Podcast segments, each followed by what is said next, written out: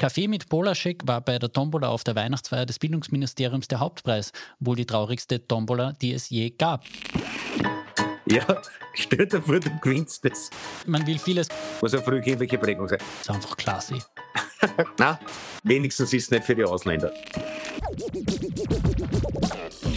Wie mein Vater gern gesagt hat, alles gibt's, weil es einen Gips auch gibt. Sebastian. Man will vieles genannt werden, aber nicht Sebastian. Verwöhnte Rotzlöffel. Der Alfred Busenbauer kann dir das mal bei Gelegenheit erklären. Sehr Thomas. Sehr, Thomas. Und eine herzliche, sehr liebe zuhörende Person bei Maurer und Schick, dem satirischen Nachrichtenpodcast der kleinen Zeitung und mir gegenüber wieder jener Mann, mit dem ich in der Woche fast so viel gechattet habe wie Kurz und Schmidt in den besten oder besseren Tagen. Thomas Maurer, Satiriker, Kabarettist und unser Weltenerklärer in diesem Podcast. Vielen Dank. Sollen wir unsere Chat-Nachrichten offenlegen? Wir, wir könnten ja. Wir, wir könnten, Sie wissen, äh, mein Name ist Thomas Schick, Mitglied der Chefredaktion der Kleinen Zeitung. Es würde unter das äh, Redaktionsgeheimnis fallen, aber wenn wir uns gemeinsam darauf einigen, dann müssen wir es nicht machen. Du hast mir zum Beispiel mal die Woche geschickt, Kaffee mit Polaschek war bei der Tombola auf der Weihnachtsfeier des Bildungsministeriums der Hauptpreis, wohl die traurigste Tombola, die es je gab. Ja, stell dir vor, du gewinnst das. Ja, und vor allem, du arbeitest dort und gewinnst das. Weil ich, es ist gar nicht so leicht. Also ich glaube, der soziale Druck nötigt dich dazu, ein Los zu kaufen.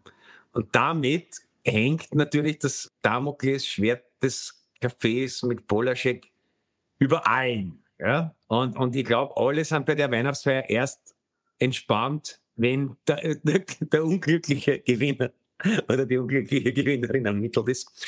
Und mit wahnsinnig viel Glück, aber man kann sie eben nicht manipulieren. Sonst könnte man sagen, okay, die, seine Sekretärin soll sie opfern, die hat er mehr so auch. Aber, aber das würde dann wirklich, das ist demokratiepolitisch nicht vertretbar, dass man aufs Weihnachtsfeier Tombola manipuliert. Ja. Nur um nicht mit dem Chef Kaffee trinken zu können. Aber ah, wenn man das, wenn sie das überhaupt durchsetzt, überhaupt in Unternehmen, dass du sagst, ja, erster Preis bei der Tombola. ein Kaffee mit dem Chef. Ich glaube, dann wäre der Wirtschaftsstandort Österreich wirklich gefährdet. Ich habe immer wieder gehört, dass es schwer sei, im Bildungsministerium tatsächlich durchzudringen zu Martin Polaschek, weil er einerseits so viel unterwegs ist, viele Termine macht, aber auch, weil ja, ein gewisser innerer Zirkel ihn abschirmt gegenüber äh, anderen Ministeriumsmitarbeitern. Also vielleicht war das ja doch ein bisschen mehr Hauptgewinn, wenn man dort da drinnen im Laden arbeitet. Ach so, weil es vielleicht mhm. Leute im äh, Bildungsministerium gibt, die, die den Herrn Polaschek für eine Mystifikation halten und glauben, das Bildungsministerium ist einfach ein selbsterhaltendes System, wo man offensichtlich, also auch von der öffentlichen Wahrnehmung kann man sagen, man braucht offensichtlich keinen Bildungsminister. Das Letzte, was ich von ihm wahrgenommen habe, ist, war ein Interview, wo er gefragt worden ist, wie er sich die Schule in den nächsten Jahrzehnten vorstellt und wo er gesagt hat, das geht ihm nichts an, das sollen sie die Experten, die Bildungsexperten überlegen, er ist nur der Bildungsminister. Das fand ich zumindest pointiert, auch wenn es vielleicht nicht Absicht war. Ja, nein, nein, es war Absicht. Ich glaube, ich habe sogar das Interview geführt. Oh, du warst es. ja. Äh, wurscht, weil Sie sich fragen, was wir ansonsten noch so schicken. Ich teaser nur die, die zweite Nachricht, weil auf dem Polaschek hin habe ich gedacht... Aber Entschuldigung, nur für, ja, die, für die Mitarbeiter des Bildungsministeriums, du kannst also, wie bei einer Yeti-Sichtung, du kannst bestätigen, dass der Bildungsminister existiert und physisch mhm. in der Lage, äh, Antworten zu geben. Gut. Ja, ja, äh, definitiv. Und aus Gründen der Transparenz immer dazu gesagt, ich habe meine Diplomarbeit bei Martin Polaschek geschrieben vor einigen Jahren, anderthalb Jahrzehnten. Ja. Ja, ja. Also ich, ich, bin schon in unterschiedlichen Lebenslagen habhaft geworden. Du kannst dich schon vielleicht für den nächsten Bildungsminister aufwärmen. Ja. Vielleicht gewinnst du mit der Tombola. Ja, äh, aus Gründen der Transparenz lese ich Ihnen noch eine andere Nachricht vor, äh, die wir in der Woche gechattet haben. Ich merke nämlich den Thomas, ja, dir, dir liegt es ein bisschen daran, unsere Konversation offen zu legen. Ich habe dann darauf geantwortet mit einem Screenshot aus der NZZ. Trump dominiert die Triebe. Für manche Leute ist es sexuell erregend, für ihre politischen Ansichten erniedrigt zu werden. Da ist gar nichts mehr drauf gesagt. Ja, ich habe ich, ich versucht, schlau zu werden. Aus der, äh, man, man kann wahrscheinlich mit der Formulierung manche Leute leben, weil, wie mein Vater gern gesagt hat, alles gibt, was es an Gips auch gibt. Aber persönlich, das, das, das gehört dann zu, zu den Holzwegen der Sexualität, möchte ich mal sagen, wo ich nicht, mich nicht wahnsinnig empathisch einfühlen kann. Also die Vorstellung, dass, ich weiß nicht, Laura Sachslehner mich als linkslinken Systemkünstler oder sowas. Es ist eher, wenn, finde ich, triebhemmend. Aber gut, muss ja mhm. jeder selber wissen, wem es gefällt. Deshalb, ich sage immer, konsensual zwischen Erwachsenen soll man sich nicht erwischen. Ja, das ist ein guter Punkt. Weil wir gerade Weihnachten haben, muss ich jetzt einfach mal eine Werbung anbringen für einen meiner historischen Lieblingsautoren. Das ist nämlich der Papa von der Laura Sachslehner, Johannes Sachslehner, fantastischer Historiker. Ja. Hat wirklich tolle Bücher geschrieben. Also, falls Sie diesen Podcast zu einem Zeitpunkt hören, wo Sie noch Weihnachtsgeschenke für irgendwen kaufen wollen, Johannes Sachslehner Bücher sind nie eine Fehlempfehlung, sage ich jetzt einmal. Gut, sollte man vielleicht der Tochter mal ein paar schenken. Ja, ja, bei uns in Kärnten. Ein Kärntner Gastwirt verstörte nun zum wiederholten Mal. Stefan Lercher, Chef einer Pizzeria am Milstädter See, lud zum arischen Gourmet-Festival. Hinterher hat sich der Wirt für die Einladung entschuldigt. Es tue ihm leid, er habe nicht gewusst, was arisch heißt. Er habe das erst nach seinem... Entschuldigung. Den Teil habe ich bisher verlesen. Die Erklärung ist großartig. Er, er, habe, er, er habe erst, erst hinterher gegoogelt. Ist mittlerweile auch ein Zeitwort, was mich immer noch schockiert, aber egal. Dann noch einige Sätze weiter vom Gespräch, das der Herr Lehrer mit meinem Kollegen Mato Pettelin geführt hat. Ich lasse mir nicht die Hitlerkeule umhängen. Ich bin sicher kein Hitler-Anhänger. Er sei pro Israel und gegen die Hamas. Grammatikalisch nicht unbedingt sauber, aber ehrlich gesagt eindeutiger, als es die UNO in manchen Fällen war, muss man sagen. Ja. Ja, und was hat er dann noch gesagt? Ah, ja, genau. Auch Schwarze sind für ihn kein Problem. Ich mag die Araber, die Libanesen, die Islamisierung und die Flüchtlinge nicht, so wie sie sich aufführen. Deshalb will ich sie nicht in meinem Lokal bedienen. Stefan Lercher. Nicht ich, bitte. Also, das war jetzt ein Zitat. Ja, ja. Ja, du ich habe gesagt, kostet hat. Und auf das Ganze stehen. Genau. Falls Sie jetzt auch genötigt sich fühlen, Arier zu googeln, das sind übrigens frühgeschichtlich Völker mit indogermanischer Sprache, die hauptsächlich in Indien und im Iran beheimatet waren. Hab zu Studienzeiten übrigens einen Freund gehabt, der hat Arier mit Vornamen geheißen, weil seine Familie aus der Gegend kommt. Naja, war in Kärnten vielleicht nicht so ein Problem. War in der Steiermark schon gar kein Problem. Okay. Aber, aber ja, also der, der, der Herr Gastwirt ist ja eh, der ist ja, glaube ich, nicht zum ersten Mal auffällig geworden. Mhm. Und der scheint, wir begeben uns hier aufs weite Feld der klagsfesten Formulierung, politisch nicht ganz am Stand der Gegenwart zu sein, sagen wir so. Und offensichtlich gibt's da aber äh, Kunden, die das schätzen, weil offenbar hat der viel Geld oder vielleicht war er ans geerbt. Das könnte ja auch sein. Man weiß ja nicht immer, ob die das, womit sich die Leute beruflich beschäftigen, der Quell ihres Einkommens ist. Jedenfalls haben wir, da, da, dafür bin ich dir, weiß ich nicht, ob ich es sage, dass ich da bin für den Aber du hast es mir jedenfalls weitergeleitet. Instagram-Postings, das eine war eine Flasche 2005er Romane Conti im Wert von etwa 25.000 Euro verspricht aufzumachen. Wenn was irgendwas bei der Fußball-WM? Äh, Lionel Messi hätte da irgendwas machen sollen, ich glaube, ein Tor schießen oder so. Ja, also offensichtlich geht die Ablehnung der Araber nicht so weit, dass er nicht die doch etwas schändliche WM in Katar geschaut hat. Und ob die jetzt abgemacht worden ist oder nicht, äh, weiß ich nicht. Ja, ja, Argentinien hat, äh, ist Weltmeister geworden. Das war die Bedingung dafür, dass er die 25.000 Euro brutto aufreißt. Ah ja, und das immerhin sehen wir nicht im Bild, aber dafür sehen wir, wie sein Sohn mit dem verwöhnte Rotzlöffel-Kunststück glänzt. Eine Flasche, was war es, äh, 2016, äh, Burgund Posterie, also, weiß nicht, 2.000, 3.000, also vergleichsweise ein kleiner Fisch im Einkauf. Wie er sich die mit der TikTok-Schleuder-Challenge-Technik, mit der man sich sonst der Riesenbär eine hat, in, weiß ich nicht, wenigen Sekunden halt diese, sagen wir mal, 3.000 Euro den Schlund gurgeln lässt und wir haben vorher schon kurz gerätselt, ob das für Weinliebhaber, ob der Vergeudung ein größerer Schmerz ist zu beobachten oder für Menschen, denen es wurscht ist angesichts der finanziellen äh, Frivolität. Es ist auf jeden Fall ein bisschen grauslich. Also ich muss ehrlich sagen, wenn ich jetzt jemand zugeschaut hätte, der das aus purem Jux und Dollerei in einer Kloschüssel einlädt, hätte ich weniger unangenehme Gefühle dabei gehabt. Ja, kann man sehr gut so darstellen. Aber es gibt ja die Theorie, ja. dass deklarierte Rassisten oft auch privat unangenehme Menschen sind. Also das könnte man jetzt als Arbeitshypothese an diesem Fall weiter denken. Ja, ich würde jetzt nicht so weit gehen, ihn schon an der Stelle als unmittelbaren Rassisten zu deklarieren. Wie gesagt, er hat ja tatsächlich mal im Israel-Konflikt zumindest mal eine zeitgemäße Position eingenommen, die übrigens auch meines Erachtens nach der UN-Vollversammlung angestanden wäre. Dort wurde ja mit einer Zweidrittelmehrheit eine Resolution angenommen, die einen sofortigen humanitären Waffenstillstand im Gazastreifen verlangt. Das Papier ist am Dienstag in New York mit der notwendigen Zweidrittelmehrheit verabschiedet worden. Österreich stimmte dagegen, weil eben nicht in dem Papier klar gemacht wird, warum Israel überhaupt diesen ja, Gegenangriff starten musste, weil es nämlich zuvor einen unmittelbaren und durch nichts zu rechtfertigenden Kriegserklärung, einen Terrorangriff der Hamas auf Israel gegeben hat. Ja, das werden auch täglich nach wie vor Raketen auf Israel abgefeuert. So ist es ja nicht. Also ja. Israel hat das deutlich bessere Raketenabwehrsystem. Ich meine, wo die Grenzen der Selbstverteidigung liegen, wäre jetzt wieder ein anderes Feld, aber das wird ja davon gar nicht erst berührt, dieser UN-Resolution. Ja. Genau. Deutschland entzieht sich übrigens der Debatte bzw. Der, der Abstimmung und hat jetzt eben eine entsprechende Debatte. Mehr dazu auf www.kleinezeitung.at. Und falls Sie jetzt einfach von uns lustig machen worden sind ähm, auf diese Wein-Challenge, mir war das nicht bekannt übrigens, dass es eine TikTok-Challenge ist, scheinbar. Ja. Nein, das ist, das ist, wenn man mit so Schleuderbewegungen, ja. wie schnell man, weiß nicht, ein Liter oder was, kann Wasser sein, kann Kohle sein, kann sonst was sein, dass du also bei den mhm.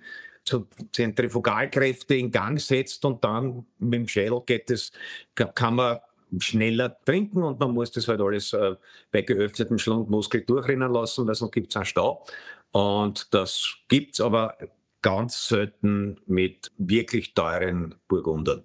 Aber wir wissen auch nicht, ob nicht der Romane Conti auch so getrunken wurde. Vielleicht ist das einfach der Hausbrauch.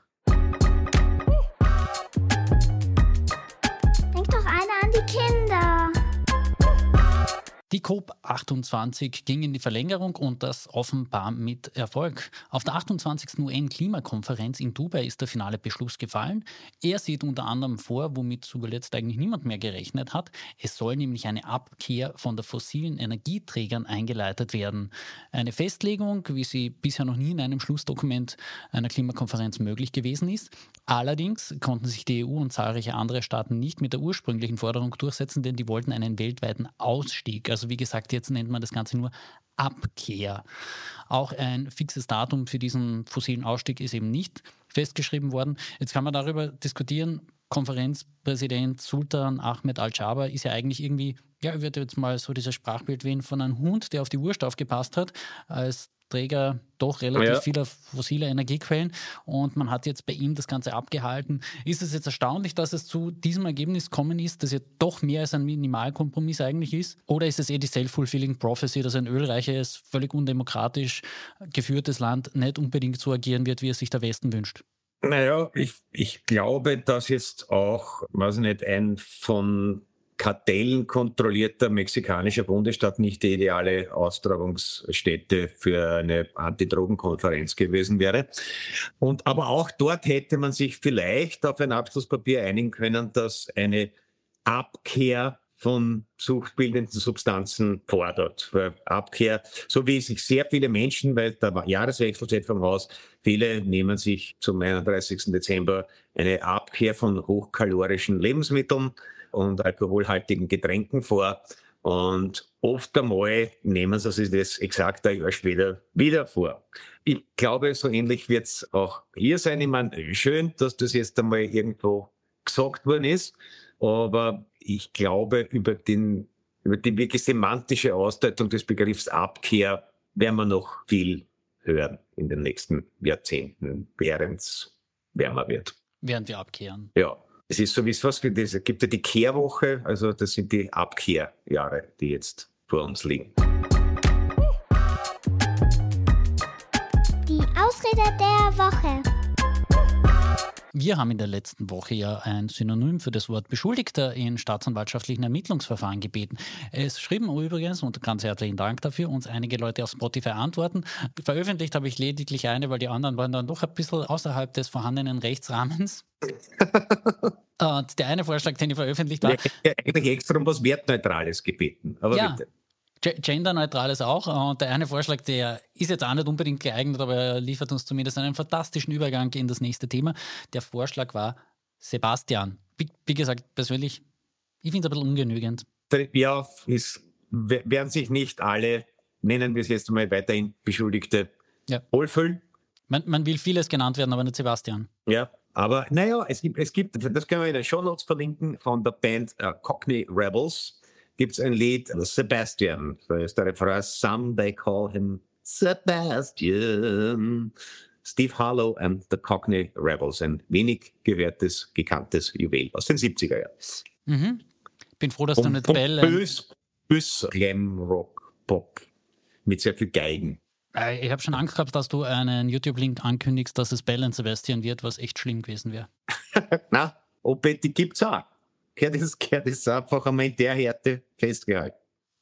Ja, äh, um, um, zum Thema zu kommen, dessen Übergang ich irgendwie schon länger probiere jetzt mal. In dieser Woche stand sich ein Sebastian, vermutlich der berühmteste Sebastian Österreichs, nämlich Sebastian Kurz, ehemaliger Bundeskanzler und ÖVP-Chef, wieder vor Gericht mit seinem ehemaligen, man kann nicht wirklich sagen guten Freund, aber doch sehr engen Mitarbeiter Thomas Schmidt gegenüber.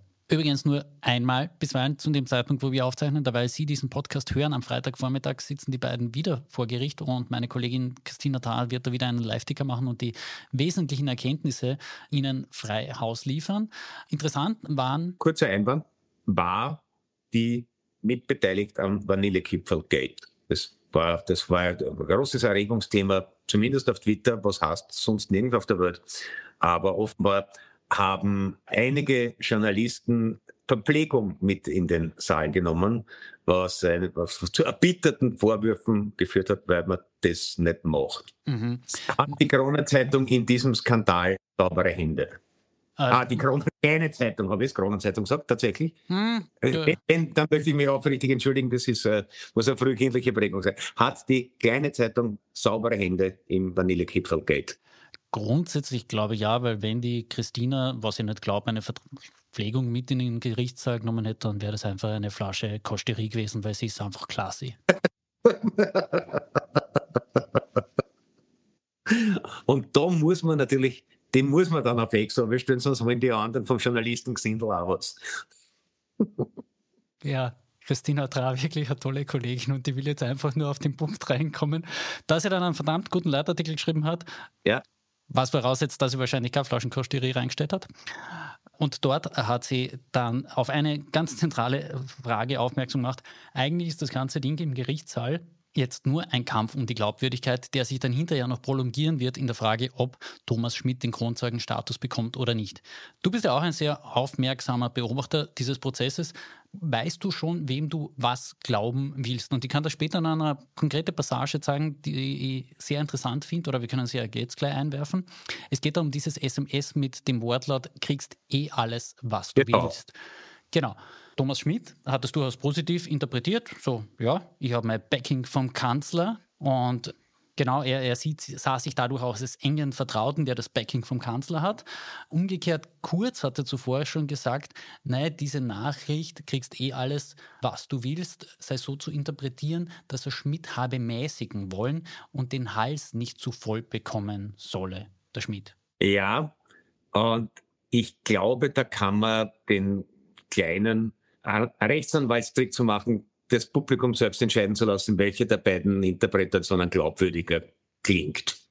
Also kriegst du alles, was du willst. Ich meine, ja, es mögen, wir haben das eh bei den, bei den Staatskünstlern, äh, gehen wir dieser Frage auch nach, vielleicht gab es da innerhalb der türkisen Aufbruchsbewegung, so wie manche Jugendgangs so eigene Geheimsprache entwickeln, Ähnliches, weil auch Hartwig Löger ja gesagt hat, das Daumen hoch Smiley, das er dem Strache bei seinen Postenschacher-Interventionen zurückgeschickt hat, sei zu verstehen gewesen als lass mich in Ruhe. Ist, ist für mich nachvollziehbar. Ich bin der Team Löger. Also wenn ich in einem Chat nicht mehr weiß, was ich machen soll, schicke ich einen Daumen und dann verabschiede ich mich geistig. Na gut, also damit äh, sind wir, wir sind in einer sehr offenen Debatte. Wie soll ich sagen, die Darstellung der zeitgeschichtlichen Ereignisse, wie sie sich im Kurz, äh, im Schmidt-Geständnis abbildet, scheint mir konsistent und weniger hermeneutisch interpretationsbedürftig als der Kurzsche Gegenentwurf. Ja, wir werden sehen, wie es das Gericht entschieden hat. Also ich, ich gebe mir noch nicht an der Deutung hin, ich verweise nochmal auf den Live-Ticker des heutigen Tages oder des gestrigen Tages oder wann auch immer Sie diesen Podcast ja, wir werden, wir werden ja auch sehen, ob, ob, ob dann im Zweifelsfall der Joker des Aussagenotstands gezogen wird oder nicht.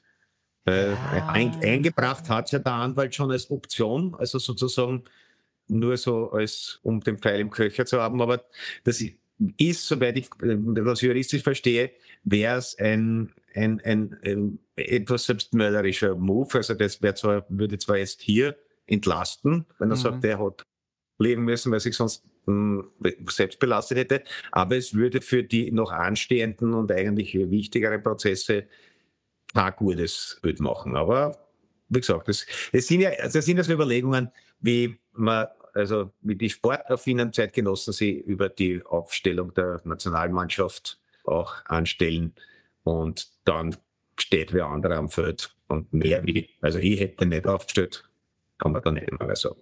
Ja, also ich, bin ja da eher im Team derer Leute, die sich über Prozesstaktiken Gedanken machen, als über die Nationalmannschaft.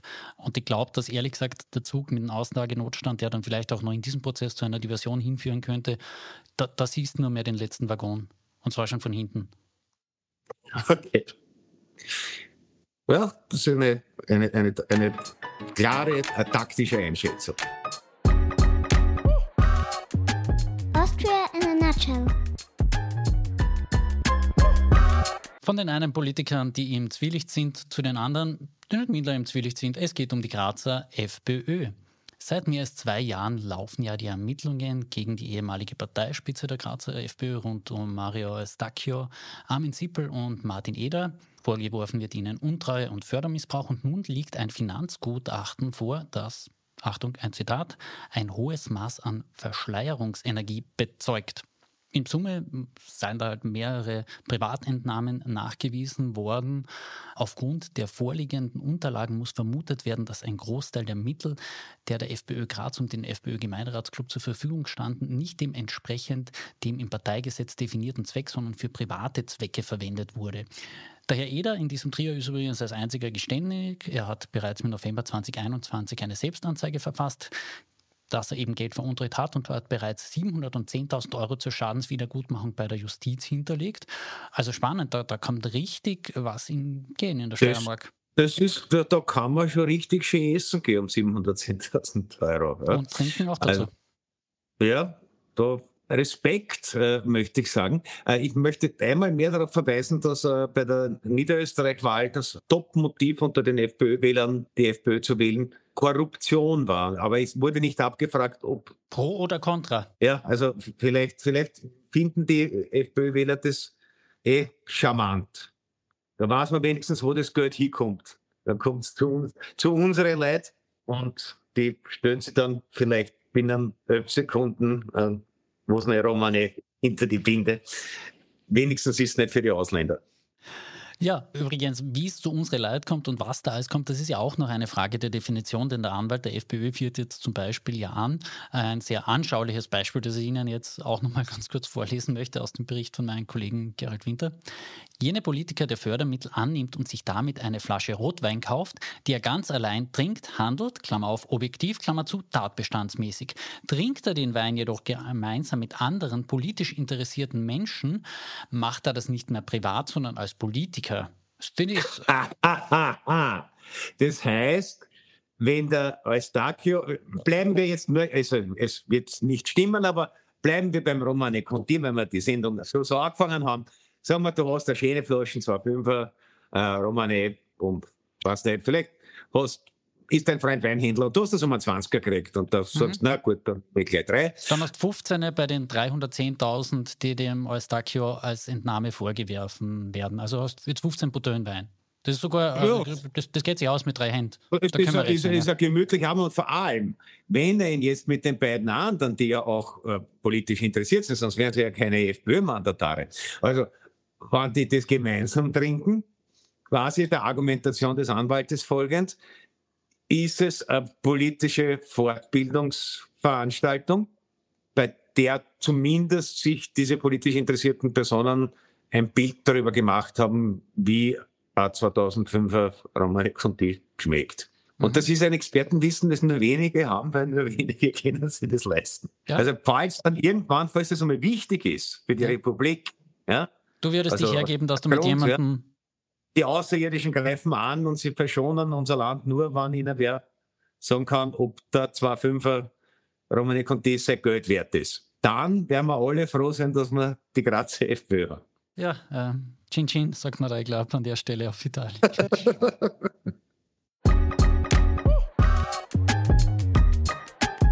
Ach, auch das noch. Jetzt waren wir heute schon so tief drinnen im Kärntner und dem steirischen Unterholz. Nehmen wir zum Abschluss noch ein bisschen Flughöhe auf und widmen uns dieser Meldung von durchaus globaler Wirkkraft. Das US-Repräsentantenhaus ebnete den Weg für im Uran-Importverbot und zwar, jetzt kommt aus Russland. Mir war das ehrlich gesagt nicht klar, dass es noch immer eine beständige Abhängigkeit von russischen Uran gibt, um US-Atomkraftwerke am Laufen zu halten. Da habe ich erst diese Woche eben gelesen, weil es im Repräsentantenhaus ein entsprechender Gesetzesentwurf verabschiedet wurde. Hat mich schwer irritiert. Im Jahr 2022 kamen 12 Prozent des Urans, das die USA bezogen bzw. benötigt haben, aus Russland. 27 Prozent kamen aus Kanada, 25 Prozent aus Kasachstan. Auch nicht gerade die lupenreinste Demokratie, sollte man Mhm. vielleicht irgendwie erwähnen. Der Alfred Busenbauer kann dir das mal bei Gelegenheit erklären, warum das billiges Vorurteil ist. Ja, wir könnten dabei natürlich auch eine Flasche. ah, ja, na, heute, heute ist es ein sehr dicht gewobener Plot. Ich merke schon. Nein, ich, meine, Mit ich, finde ja, man, unter dem Motto, Frell, den zahlst du, möchte ich hiermit das Zustandekommen dieses Treffens ausloben oder um's- um, um ein solches zu bitten versuchen. ja, ich glaube ja tatsächlich, dass wenn man mit mir solche Gespräche führt, das auch durchaus irgendwie darstellbar bis in irgendwelchen Spesenabrechnungen in der Sinne von Lobbyismus gegenüber journalistischen Einflussträgern. Ja. Ja. Also ich wollte jetzt nur mal so irgendwie darstellen, dass nicht alles, was auf einer Spesenabrechnung draufsteht, anrüchig sein muss. Ich könnte auf der Gegenseite des Tisches gesessen sein. Na, bin ich nie. ich, ich, bin viel zu garstig für so eine Einla- Einladung, muss ich gestehen. Na, aber komm- kommen wir mal auf den Punkt. Man kann ja von Atomkraft halten, was man will. Derzeit sind eher die Maßen, würde ich jetzt einmal sagen, pro Atomkraft, um irgendwie den Energiehunger weiterhin zu stillen und dann trotzdem noch eben, wir switchen drei, vier, fünf Programmpunkte vor, das COP28-Ziel vom Ausstieg aus der fossilen Energie einigermaßen erfüllen zu können. Aber dass man sich damit mit Russland ins Bett legt, beziehungsweise mit Kasachstan und anderen nicht so lupenreinen Demokratien den Deal eingehen muss, das sollte man halt auch irgendwie in der Gesamtheit der Energiewirtschaft einmal wieder ein bisschen Bedenken anfangen.